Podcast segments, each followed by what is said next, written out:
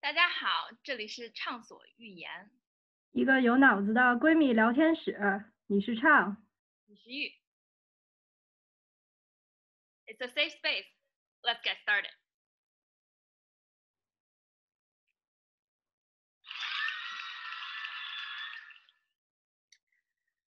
啊、就是如果嗯知道听到我们刚才这首啊、进入直播开始之前的这段音乐的话，大家应该知道，呃，这是《偶像练习生》，也是爱奇艺啊、另一个节目啊、除了《青青春有你》以外的另外一个选秀节目，当年啊、他们的一个主题曲名字叫《咿呀咿呀》，应该就是 A 黑啊、这个的主题曲，是的。啊，感觉从当时《偶像练习生》是一八年吧，我记得，然后到现在这两年，真的也是这种偶像养成类的选秀节目真的是大热，各个平台、各个那个都在播这个相关的选秀。不过相对来说，我确实是看的比较少。我知道唱你看的还是相对更多一些。你觉得你有什么收获吗？或者有什么想要聊的事儿吗？我每每次每次就是干选秀到最后结束的时候，总会听到那句熟悉的，呃，叫什么？看综艺还是看选秀？干选秀认真你就输了的那一句话。好吧，呃，每次选秀啊，就也是一个心力交瘁的一个过程吧。就因为正就是像这种偶像养成或者这种选秀节目，其实过程都挺漫长的，就是有的长达三四个月，就像这次《青你》嗯青你二》就《青春有你二》，好像是整整一百六十天吧。对，反正挺长的。因为就是他们也说，就是因为疫情的缘故，就是整个节目安排也会被拉得更长了。哦，就是反正小就是满打满算，起码有九十天，也就是起码三个月到四个月的时间，这一个选秀，然后也算是一个很，说实话，就是一个挺挺 intense 的一个过程。我觉得，如果你是真的真心实意追下来，然后大概一个月或者半个月前，鹅厂的另一个选秀节目不是也开哦创造营，对，也是女团选秀，嗯，开播了。然后我记得我当时还在网上看了挺多，呃，有挺多博主来说这个事儿的，就是说你可能更期待哪个厂啊，就是是期待鹅厂啊，还是期待我们这个，不是我们这个啊，就是爱就爱奇艺跟我们没什么毛线关系的，就是期待爱奇艺，因为两个厂的整体素质是很区别很大的，不是说一个素质高一个素质低的问题啊。我的意思是，呃，淘呃，就是鹅厂明显就是有钱嘛，就是腾讯还是很有钱的，爱奇艺哦相对来说投资是没有那么多的，然后以及整个制作风格也不太一样，就是班底啊，然后各种相对走的路线不太一样。就是我们今天不打算跟大家讨论这个问题啊，毕竟我们不是一个专业的一个娱乐制作的一个一个平台或者是一个 talk show。啊、今天想跟大家聊一聊，还是就是选秀作为一个经典的，不到呃，其实是一个很经典的娱乐主题或者是综艺主题，嗯，对，一个大的一个类别下面，我们来说一说选秀。啊、来进入真正这不叫就是真正的这个具体来聊聊 topic 之前，我们还是老样子，我们来随机连线另外一位主播，然后来听一听啊、我们能够连线到的这个主播对我们今天说的这个话题有没有什么啊、见解或者想分享的，让我们也听听除了我们以外另外的声音，对不对？嗯我们也 PK 一把。对吧我们现在就已经进入普通 PK 了，然后正在匹配对手，啊、我们也不知道匹配时间会有。哎，actually we just got one。呃，Hello Hello，你好。哎，这边是畅所欲言。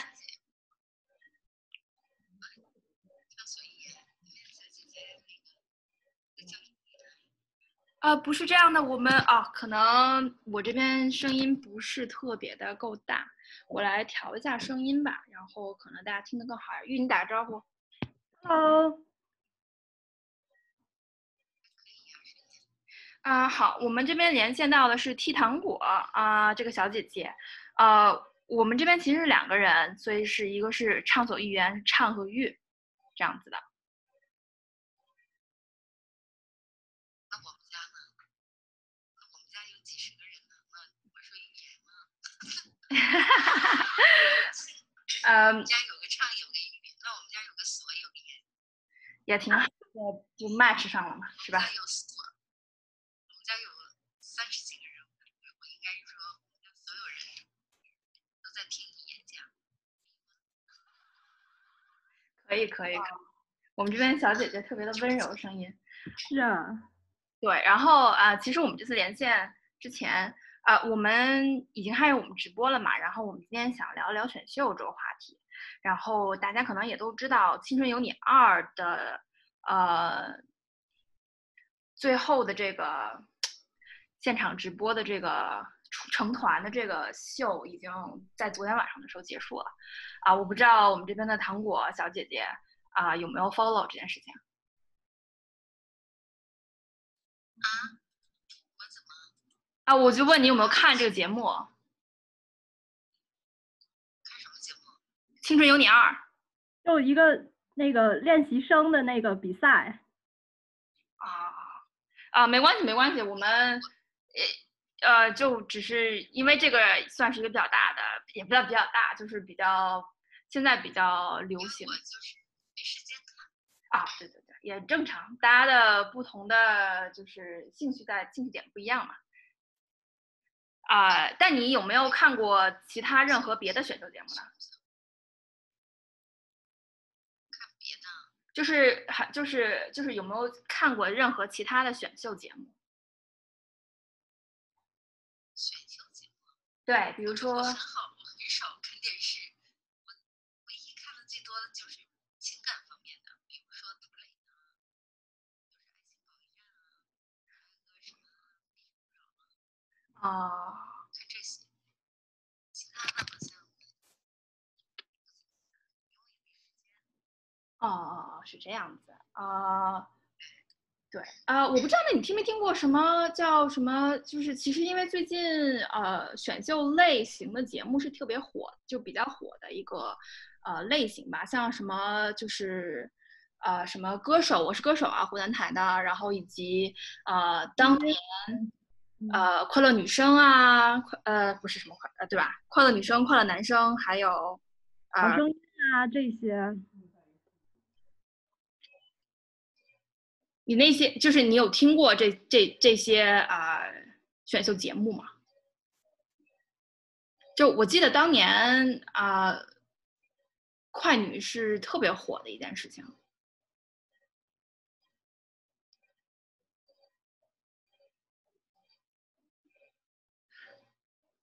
啊，Hello。啊，我们这边可能断掉了，对方我这边已经听到对方的声音了，所以嗯，比较遗憾哈，我们啊、匹配到这个主播小姐姐啊、就是也没有关注选秀方面的任何。嘿，你好，还听得到我们吗？啊，我现在好好了，刚刚是我卡了吗？哦，是吧？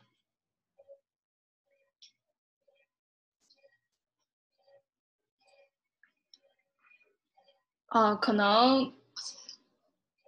就是这边卡顿的情况比较重，而且是其实声音也不是听得很清楚，对吧？我我这边反正听的也不清楚。对呃，其实我这边声音开到已经是最大了，对面可能呃风格也是这种比较温婉的，比较这种嗯，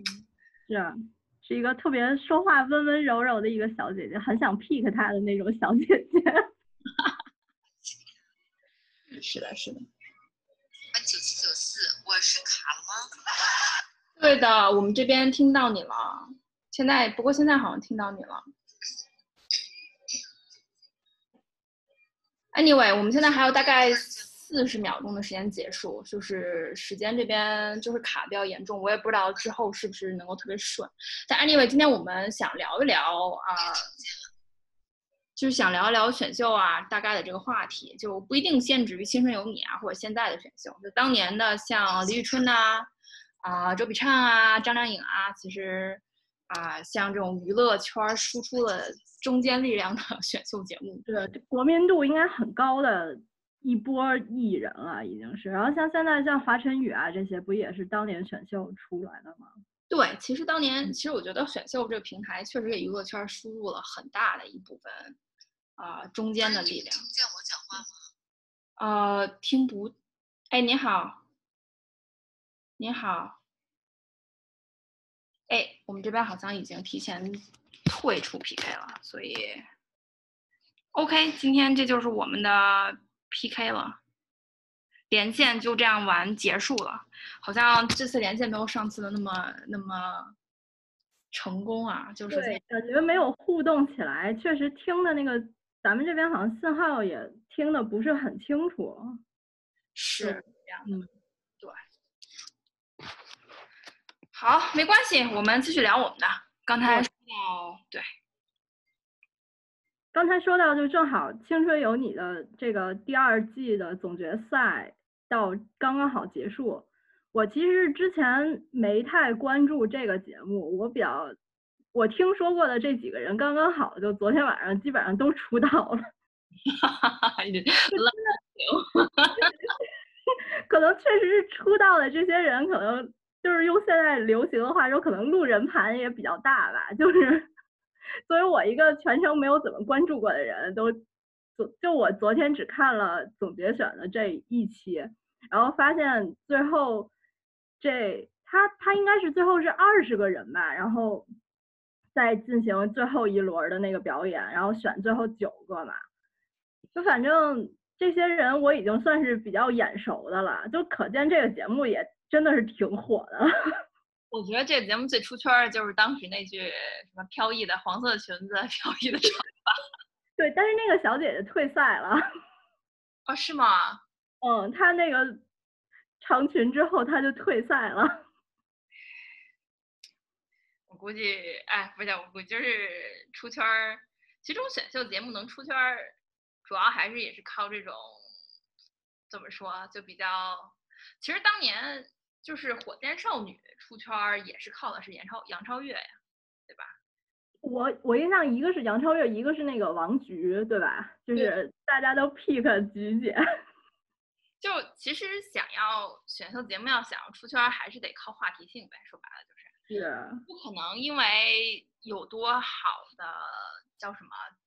就是你的职业素养，或者是你的舞跳的多好，或者歌唱得多好来出圈儿，对对对。这个是非常难的一件事情，对吧？是的，是的，现在已经不是当年那种酒香不怕巷子深的那种年代了，就是你有酒香，你必须得炫耀出来。就毕竟现在选秀节目太多了，而且就是是满地开花的那种。确实是，呃，我我我觉得我挺想把一件事情分开的，就是其实我们今天说选秀，我们并没有一个很重的一个定义嘛，就是很大的一个定义。嗯，说啊、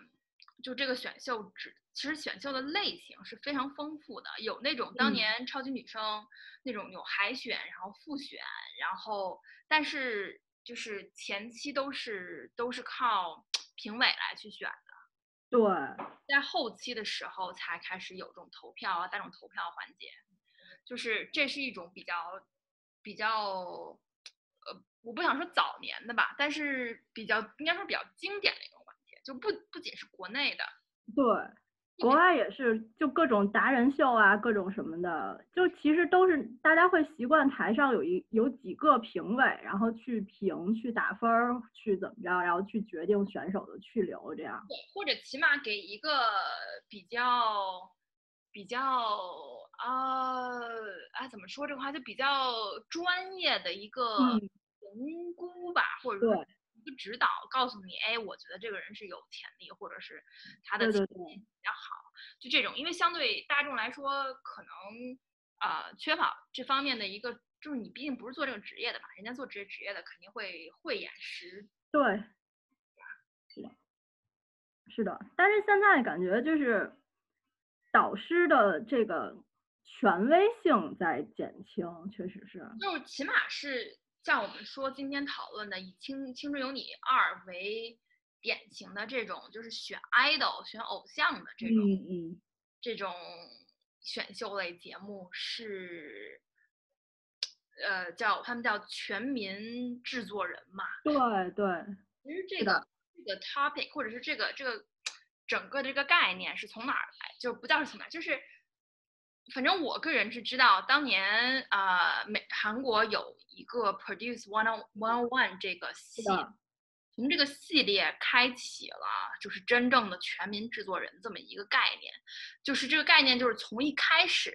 一百零，就是这个节目是嗯。Produce One One on One 嘛，就是一百零一个，从一百零一个人里面选出十一个来，最后成团，然后整个过程全部都是全民制作人，然后你投票你决定的，所以是所谓的给啊、给这个观众以极大的这个权利来制作偶像团体，是的，然后就我我个人觉得，就是因为这一就是 pro 因为 Produce One on One 这个系列真的特别火，当年在整个嗯。火了，就是就是就是那个参全民的参与度吧，就是嗯嗯，但是是我觉得这个也有前提嘛，就是一定因为是大家可能都知道韩国啊、哈韩啊、韩流啊这些，就它有一个很大的国民基础在。对，就是它基本上大家泛 idol 啊，然后喜欢偶像这么一个是一个文化，而且这个参与度在不仅是从时代，也就是说十几岁，可能从小学开始一直到四十几岁，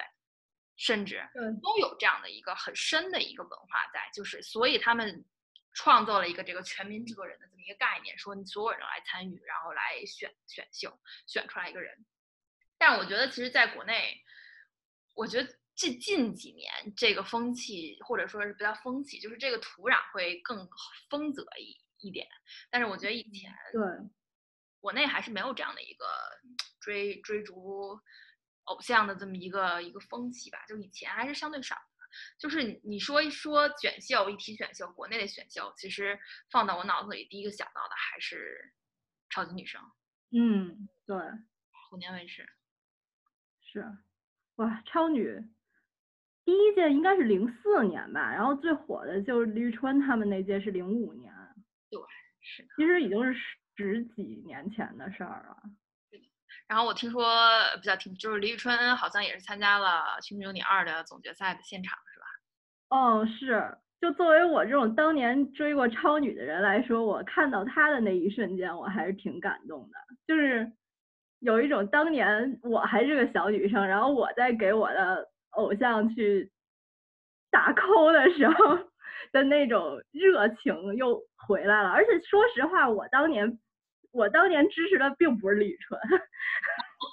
我是但是没有想到到现在，我看到他上这个节目，我觉得依然让我感动的不行。就是可能我当年更小的时候的那一段儿特别认真的追星的这个这个事儿，对我来说其实也挺有意义的，至少是一个挺美好的一个回忆吧。现在来想，曾经也激动过，也热情过，也那么是是，我记得当年还还是那种要靠发短信投票的那个 年代。是的。说到这个，我不知道大家有没有印象啊？就是当年超级女声、快乐男声，就这一整个这一个系列的节目，湖南台的这这一些节目，其实当年是有一个公证员在现场的。就我不知道提这事，大家有没有印象？对对对对，哎，你还是你看，如果追过人是有印象啊。这个人的名字叫做刘丽萍。哎，我还哦，这个我不知道。是的，这个人的名字叫刘丽萍。那整个事情经过是因为当年湖南有一个财经卫视，好像嗯叫湖南经卫。然后啊、当年湖南经卫非常就是在湖南卫视火之前是非常有呃权威性以及嗯嗯 popular 的这么一个电视节目。然后当年他们有彩票啊，开彩票啊，然后什么体育彩票啊，各种彩这些，对，对这些的，一些一些项目或者一些娱乐嗯。项目、节目什么的，所以这种开彩票是需要证明对对公正、公开以及有效对对。对，狗的这些全部在一起的这个一个项目，所以它需要一个公证员在现场，嗯。然后就来找了刘丽萍这个人，然哦后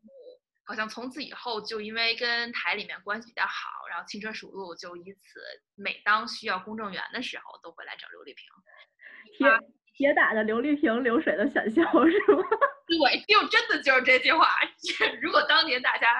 呃可知道这个这个是这个真的是一句话，然后不，所以他之后不仅参加了湖南台吧，还有各种后来就是有那种就是商演呐、或者什么任何需要哦所谓公正公他就是选秀界的钟南山的那个感觉。是的，是的。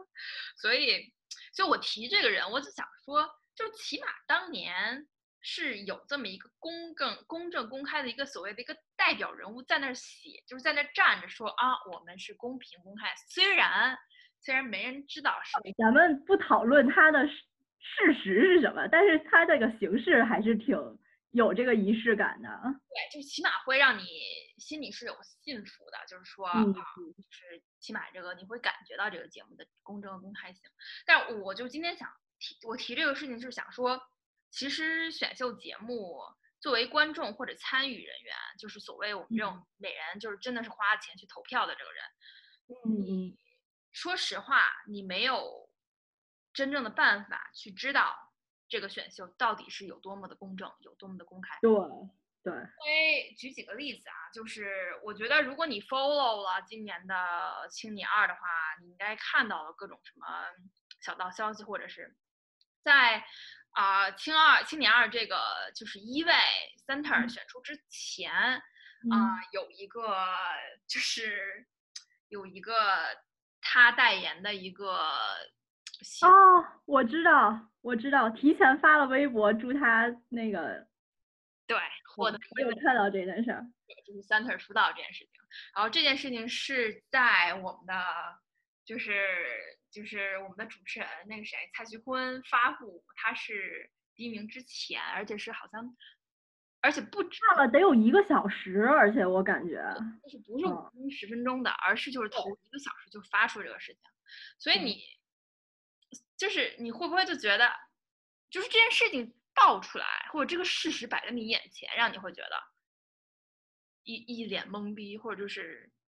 就是因为我并没有真情实感去追嗯这个节目的，但是就我作为一个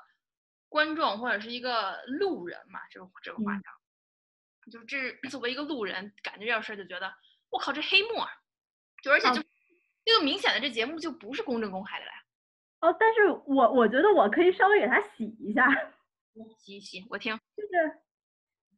因为我是从昨天晚上我开始看就是李宇春表演这段儿，然后我等于完整的看了整个的这个名次公布。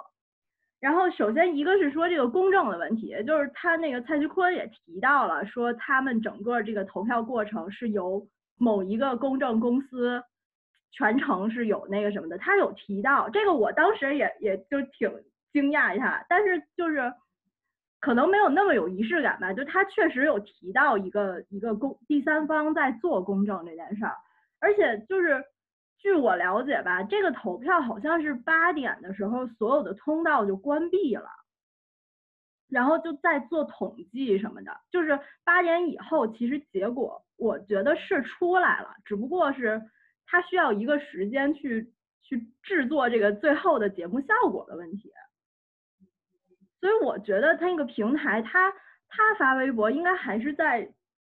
就是虽然是在蔡徐坤最后公布之前，但是应该还是在就投票结束之后的。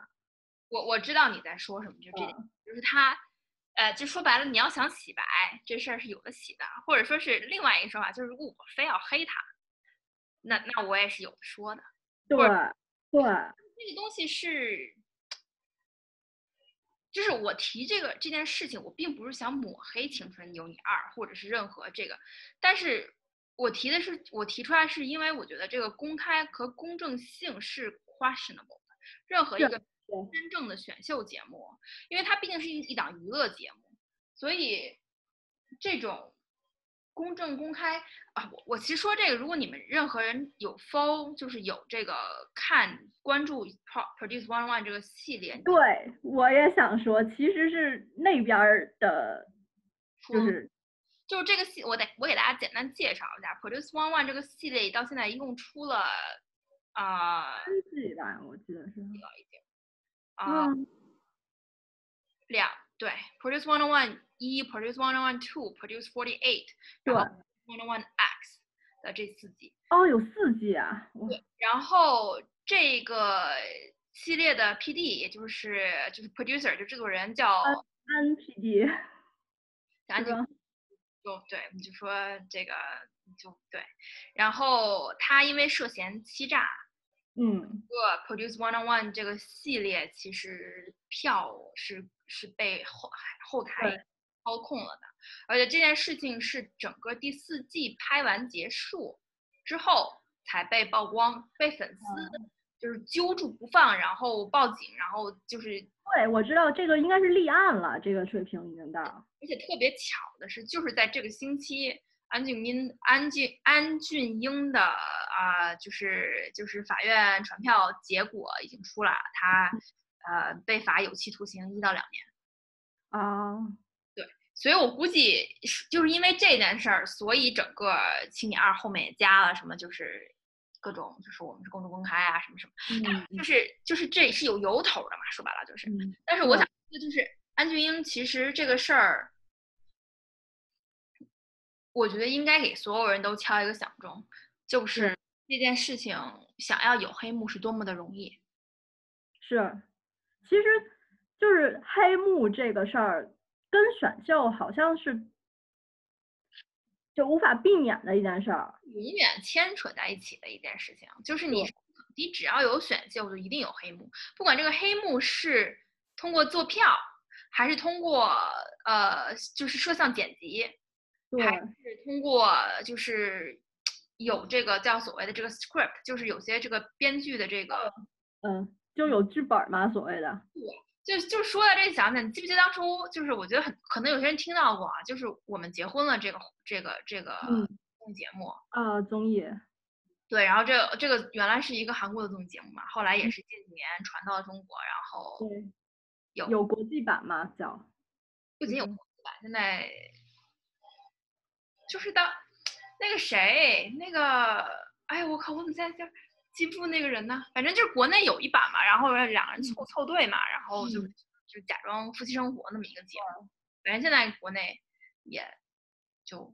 盗版的节目有很多。反正 anyway，就是当年我们结婚的这个节目是很火的，而且就出了很多有名的 CP，然后大家都特别真情实感的去追，然后各种。嗯，结果，呃，就是多年过去了，才发现，不叫才发现，当时大家也都知道，就是假想夫妇嘛。但是到后来才发现，没想到编剧的这个成分有多么的重。对，可能以前你追节目的时候，以为可能百分之二十是编剧，百分之八十是真实的，结果出来以后，不要就这么多年回来，就是结束了以后，才发现其实是颠倒过来的，百分之二十和百分之八十的关系，是的，百分之二十的这个一个一个做造假的成分。就是说这个，就是是不是就是想说，任何综艺节目其实你在追的时候，真情实感去追的时候，其实在之前要先给自己建立一个心理防线，就是没有真正的公正公开，认真你就输了。是的。像我知道，像韩国这个 Produce 这个系列，自打出了这个事儿之后，就大家有一个黑称吧，叫做“安选之女”。就哎，这个是这个是这个称呼，应该是从立案之前就有的，就这个。，对，因为节目组有各种的办法让你让你去关注一个人，或者是突出一个人，给这个人剧本，然后包括你就即使不是大众选秀，就像当年就是谁嘛，就是袁立嘛，我记得嗯，他参参加一档什么什么体育竞技类比赛，就是被淘汰以后就说什么节目组有黑幕啊，什么当即就是。啊，就是不仅就各种评委也都可以，我记得好像金星金星姐姐金星姐姐 金星也说过这个事儿嘛，就是很多评委其实是被剧组啊，对，给某些人过，或或者是是，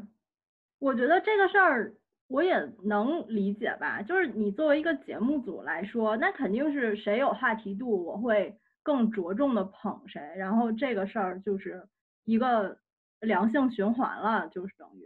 是，就所以这牵扯到我们之后说这个话题，就是我想就是就是说选秀出生这件事儿真的是好事儿吗？就是为什么说这事？就是你你想一个娱乐节目，我们之前说了一个节这个这种类似选秀类节目，大概持续三到四个月时间不等，对不对？嗯，然后对，这样的一个节目，所以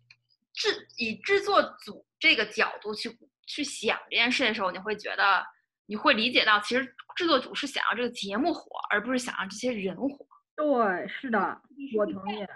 因为，作为让节目火这件事情，有有话题性的人，或者是有可可以火、有这个 potential 去火的这样的一个人是重要的，但是没有节目火本身重要。所对，一个演员或者一个歌手或者一个偶像，通过一个节目火了，我们假定这样的一个一个前提，但是这个人之后的所有的路，都跟这个节目组就没有任何关系了。嗯，对，是，好的情况，就像湖南卫视，它有自己的天娱，就是说他在赢得选秀之后，会去说说你跟我你签到我的 label 下面。对，而且他自己像就《快乐大本营》啊，《天天向上》就有这种拳头型的，就是娱乐节目，你后续的资源还是比较好跟得上的。没错，对所以说，所以说，其实作为一个偶像，或者作为一个演员，作为歌手，你是一个职业，这个职业也就意味着你要做起码十年以上，对，二十年。但是一个选秀节目只有三到四个月，对，所以大家其实关注的点是不一样的。就是我想说，就是节目组的这个角度和你就是作为一个选手的一个角度，可能就是利益利利益点，其实可能说不冲突，但绝对不是 overlap，全就是一定是一样的，这是不可能。我觉得这是一个，就是选秀节目这件事儿是一个各取所需的事儿，就是选选平台肯定要仰仗这些选手，你没有这些选手，就是你你没有这些米，你就是做不成这顿饭。你有再好的策划，你没有你没有足够多，然后又有一定实力能圈粉的选手的话，你这个节目照糊还是会糊的。但是选手你你光有实力是没有用的，你就是需要有这样的平台让你去吸粉儿。你要是指着自己能力去吸粉儿，你那个影响力绝对不是说一个这种大厂的这种一个短期的这么一个节目给你造成的那个影响力绝对是巨大的。所以就是你要往好，我觉得往好了去理解吧，这是一个互惠互助的一个关系。我同意，这个是你往好了理解，是一个互惠互助、互相利用的一个，说难听点互相利用。对，就是不好的这个事儿，其实就是，而且我我想回到我刚才那个问题，叫选秀出身真的好吗？一个事情就是很多选手急于嗯。求成、急于出名，他不会想。那么多之后的事情，他会说我先火了再说。很多其实都有这样，包括网。红也是各种对现在其实整个的氛围会有点这种，之后再说。但是，如果你反看，你从现在你往回看，我们所有的选秀真的是火的出身的这些人，包括我们从最往前倒李宇春、周笔嗯。畅，就是这这些这些人，我觉得嗯。有一个归根结底的问题，就是你甩不掉你是选秀出身的这个头衔，就是你人在介绍你的时候，一定会说偶像练习生蔡徐坤，超级女是声周笔畅。是，就是就是，我觉得这是一个非常普遍的一个 concern，就是一个对，就是你的看所有的访谈类节目，只要访谈这些选秀出身的人，一定会问的一个问题就是你，就是一定会问说，哎，就是你我同意，我完全同意。你有这个头头衔，你自己会不会呃想要拿到这个头衔？嗯，对，就是一定会有这个这个相相对的问题的，就是一定会问这个问题。我感觉像那个谁，像华晨宇，还有像张杰，就两个男歌手，我觉得他们的实力真的已经，我觉得是现在的这个男这个年龄段的男歌手里边实力相当不错的了。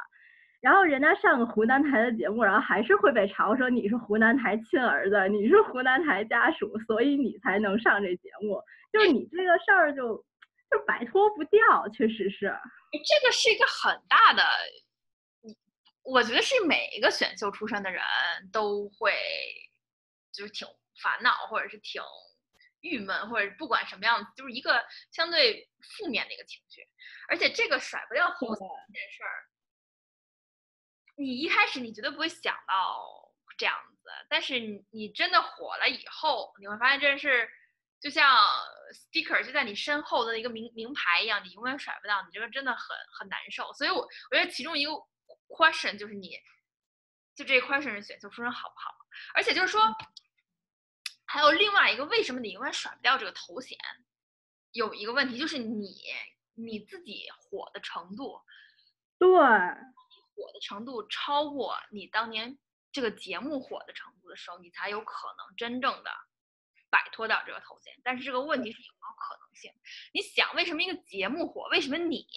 又或者一个选秀出身的选手因为节目火了？是因为这个节目本身有除了你以外十倍或者是一百倍的，就是就说十倍吧的一个影响力，就是这些人所有都有粉丝，对。对吧？所以说你有一个非常高的起点，说难听一点，你即使是整个节目的亮点，你可能就说你有百分之五十，一共是一百分儿，一百分儿，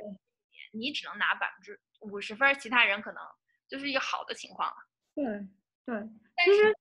对你说的这个就挺认同的，因为我记得就像 S.H.E 也是影响我们一代人的这个女团嘛，其实 S.H.E 三个人也是选秀出来的，就是。他们当年我记得是说是 Selina 是第一吧，然后怎么着，然后他们就组了这个团。哦，我这边有。大家大家是不会去过度的问他们三个说，哎，你对选秀出身是怎么看？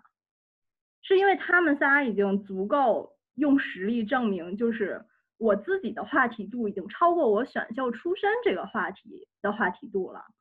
说说的归根结底就是你有作品。说到这个法力，所谓这个法力，我们不叫我们，就是我其实这边有一个有一个想法。那首先，I C G 是当年台湾的中视这个宇宙两千美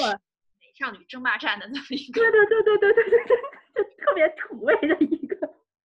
对，但是你要知道这个节目当时的，就是就是这个目的。嗯，不是像我们现在说的哦哦，对，那倒是，常需要啊，就是现场看的这么一个，它不是，它其实是一个从千初赛是一就是千百千千百个人，然后到复赛几百个人，到最后直播不叫直播，就是最后就是 final 是其实就是一期节目，七个人最后选出了三个，嗯嗯，就说其实是一期节目。所以它不是一个筹备很久的，它赛制跟现在的我们这种所谓偶像养成还是不一样，不完全不一样。它的节目组当年的就是目的不是不是说这个节目要火，而是他为了选出一个人或者是三个人，当初的目的是一个人，但是最后他是选了三个人组成一个。组成一个组合，然后出道，然后发表专辑。就他们他们的目的其实是签歌手，然后打造一个歌手，这是一这样的一个目的而做的。就是这个其实有点回归咱们刚才那个话题，就是其实他的后续资源是已经准备好的。没错，就是这个点，就是就是还是你后续资源的问题。因为你作为歌手，他是一个长期的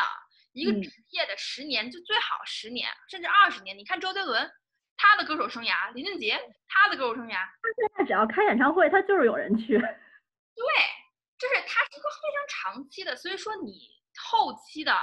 你说短一点，一年、两年、三年、五年的这个资源是非常重要的。你如果没有这个资源的保障，你一开始经过幸运的，就是选秀的这种幸运，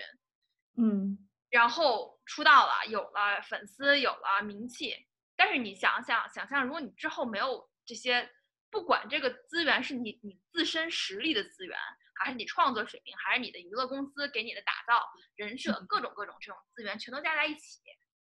你如果没有办法比你当初好的话，那你就是一路在走下坡路，而不是走上坡路。而且这个可能比下坡路还要夸张，它就是一个断崖式的一个下跌。没错就是，你如果后续的曝光量没有的话，就因为你看这边就是《青你二》还没有结束，《创造营》已经开始更新了，那就是 pick 你的这些人，如果后续看不到你的话，他就是其实现在偶像的可替代性已经大大的提高了。是没错。嗯所以还是我之前就是讲的那个，就是就是问题嘛，就是选秀出身到底是不是一件好事儿？嗯，这个真的是一个，我觉得这个体现了现在这个社会的快消文化。我觉得对是，对，就你说到这个，我就想，我之前就是很很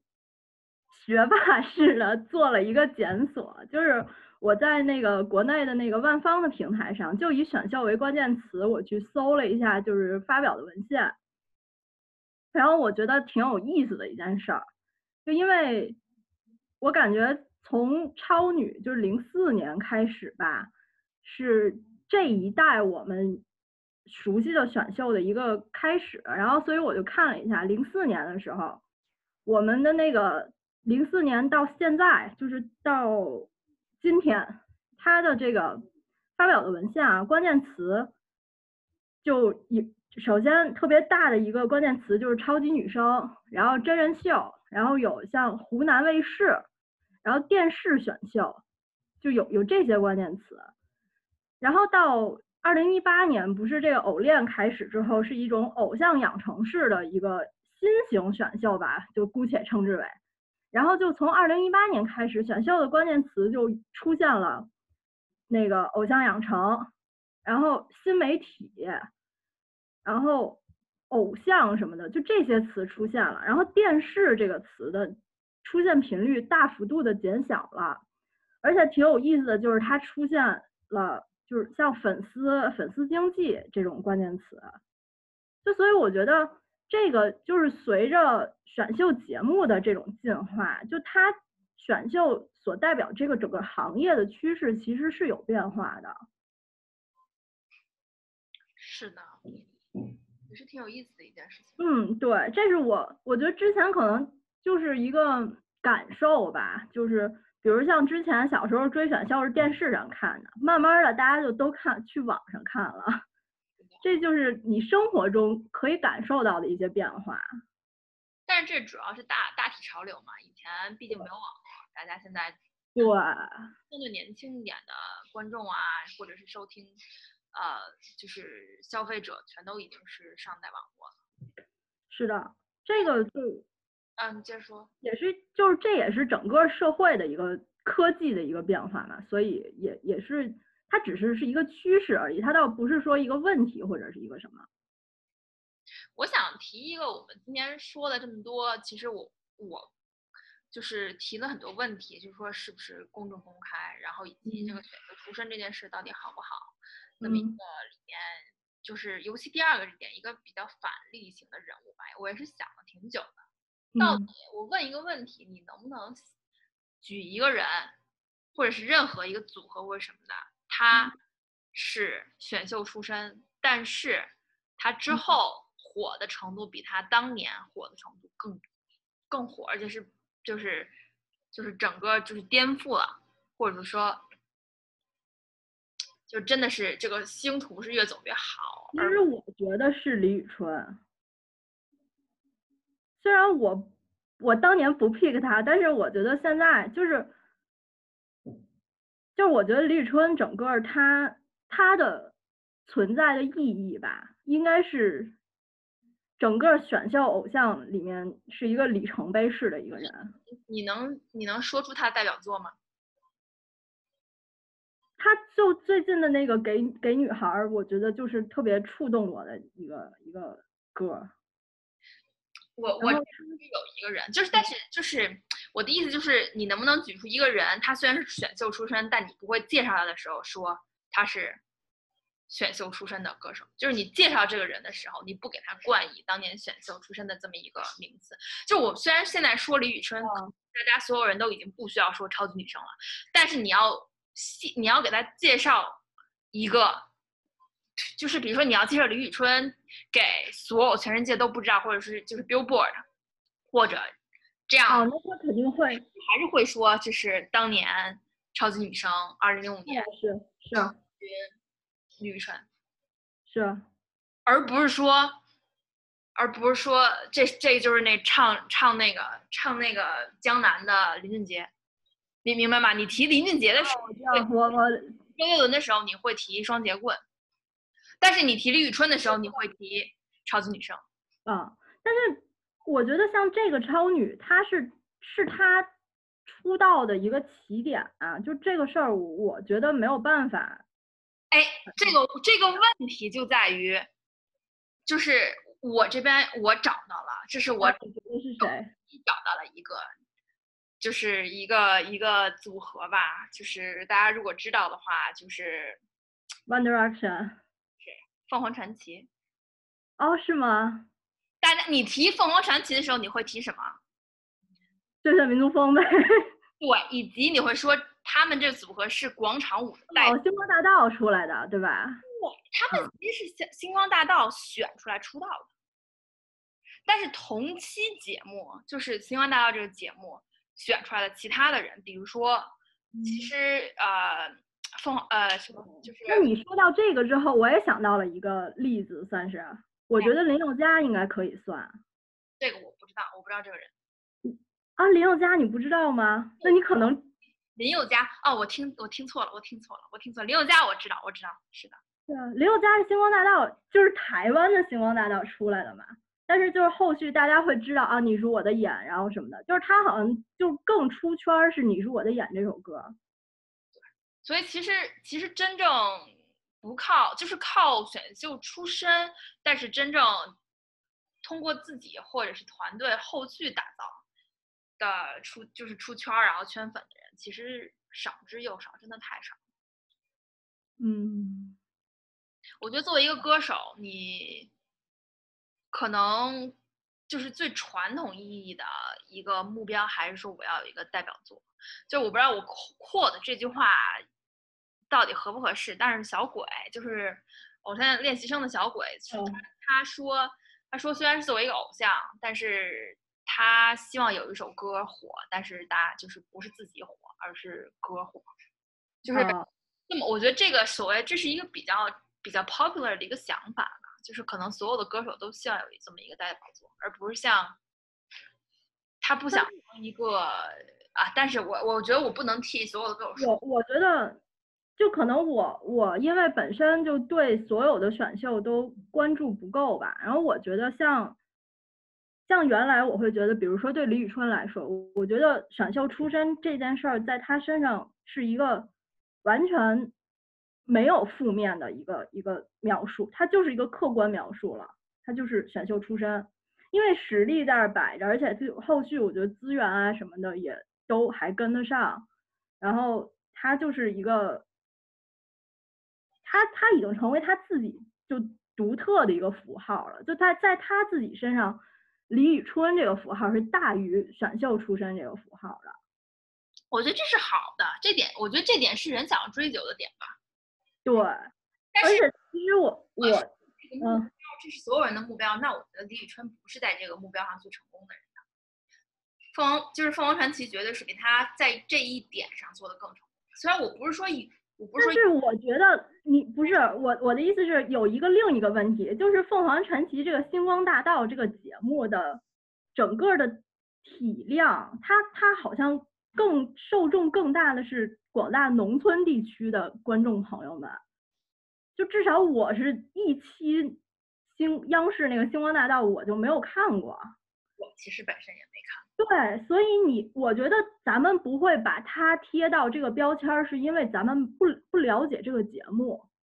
但是超女是我们这一代都看过的，所以你没有办法去避免这件事儿，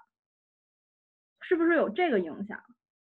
呃，如果你要呃，我我我觉得这个话，嗯，就我我感觉我们更多人认识凤凰传奇是因为春晚，因为就是他，你只是到他出圈儿这个节这个作品，你才认识他。是，所以说当年选秀，你本身这个选秀是不是火，是不是足够的、足够的出圈儿，或者足够受众群体是不是多，这件事儿是有影响的。我觉得这话是对的。对，是有一种就成也萧何，败也萧何的感觉。这个，反正我觉得有这方面的影响，而且其实到现在我看完《青你二》之后。说实话，我对蔡徐坤的印象也有很大的改变，因为偶偶像练习生的时候，我也没有没有看，不太了解他。然后我了解他，相对来说确实是黑料比较多，就他在我这儿第一个标签是是黑料，确实。但是看完《庆你二》之后，我觉得这个孩子就也挺努力的，也挺谦虚的，也挺诚恳的，然后长得也挺 帅的。就我们这边也有也也有一个观众来跟我们说，就是也他也说说很多明星确实也都是选秀出道的啊。其实我我想提另外一个所谓的选秀，但其实跟我们今天说的稍微有点远，但也算是选秀里面。嗯，就说港姐这件事儿，你知道吗？对，就是选秀不是说选歌手，但他选的是就是港姐嘛，就是当年最漂亮的，就是香港小姐，然后各种小姐不都是这样选出来的吗？但是你知道吗？张曼玉她是港姐出身啊，我知道。但是我我就是你说张曼玉的时候，你会说你会想到了她是演员的身份，或者是她她的一些作品，对吧？啊，我觉得也是，因为她当年港姐的那个年代离咱们太远了。因为现在就 TVB 很多女星都是港那个港姐出身啊。这倒也是，说的对，就是说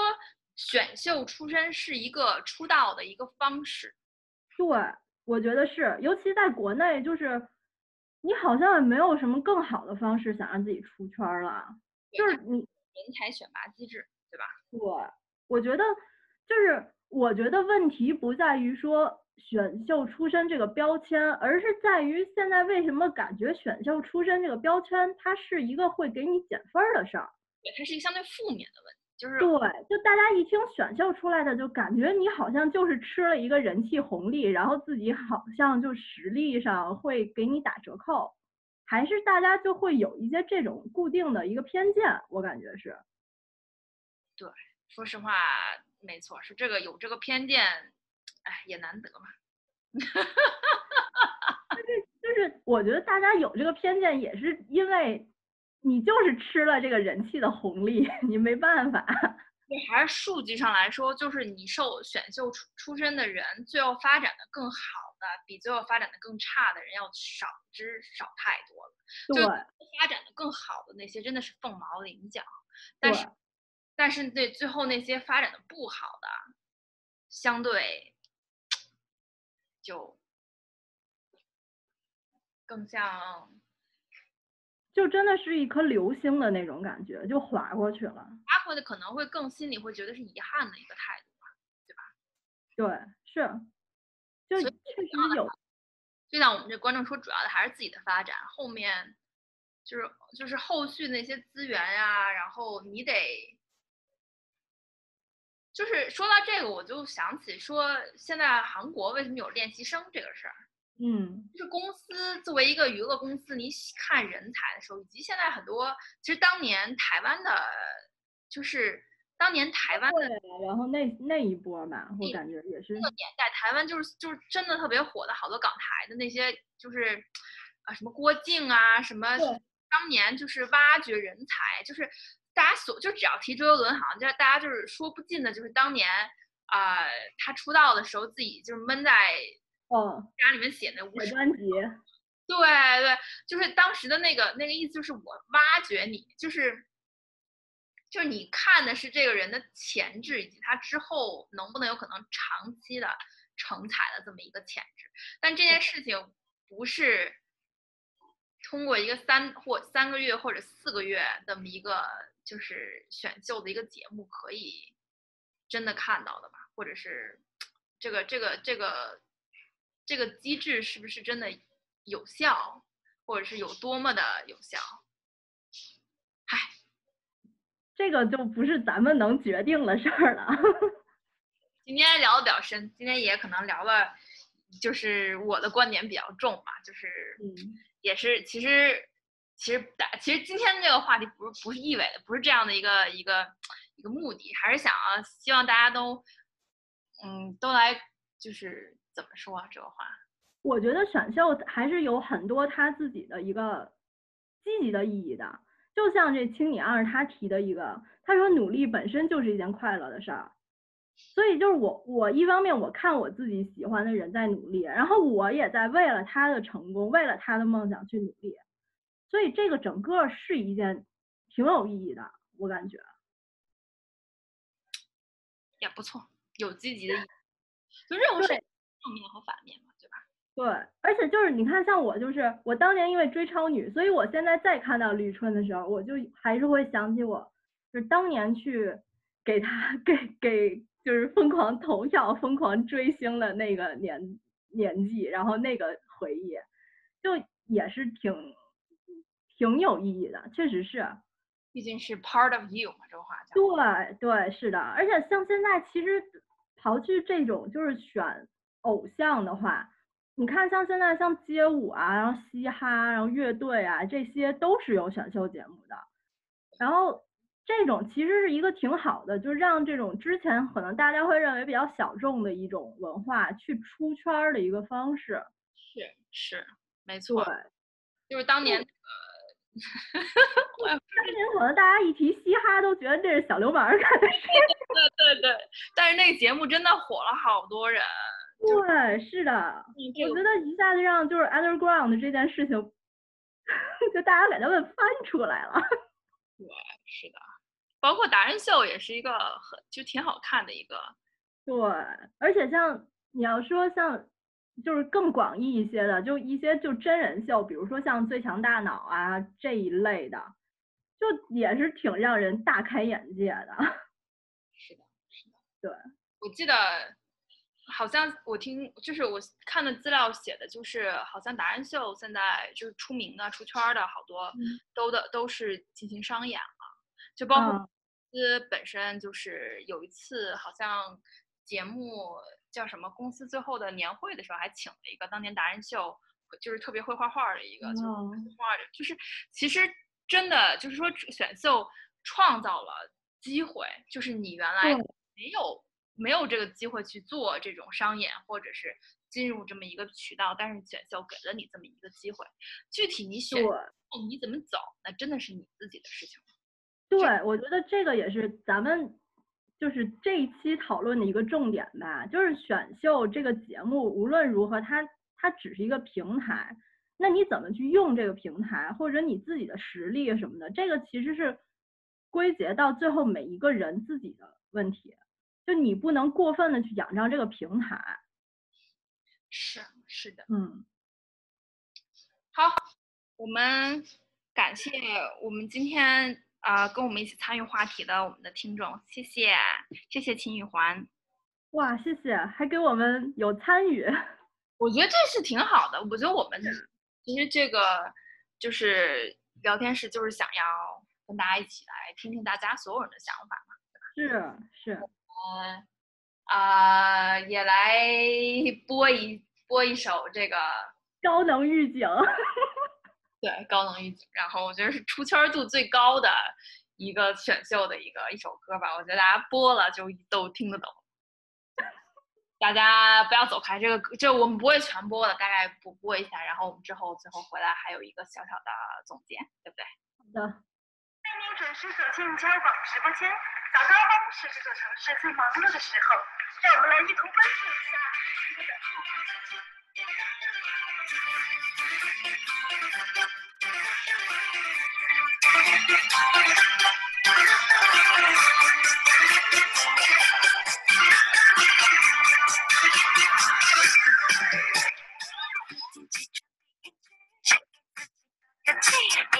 吃一厘米都要说声对不起。魔镜魔镜，看看我，我的锁骨在哪里？美丽，我要美丽，我要变成万人迷。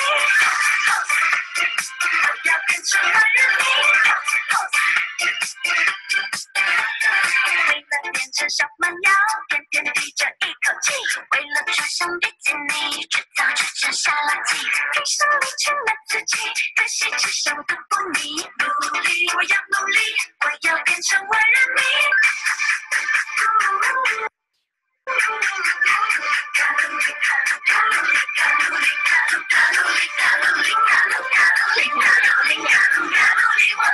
你，你是我的卡路里。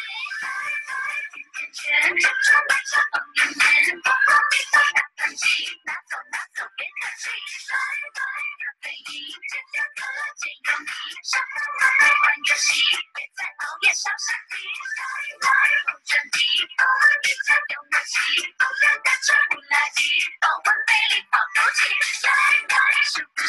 准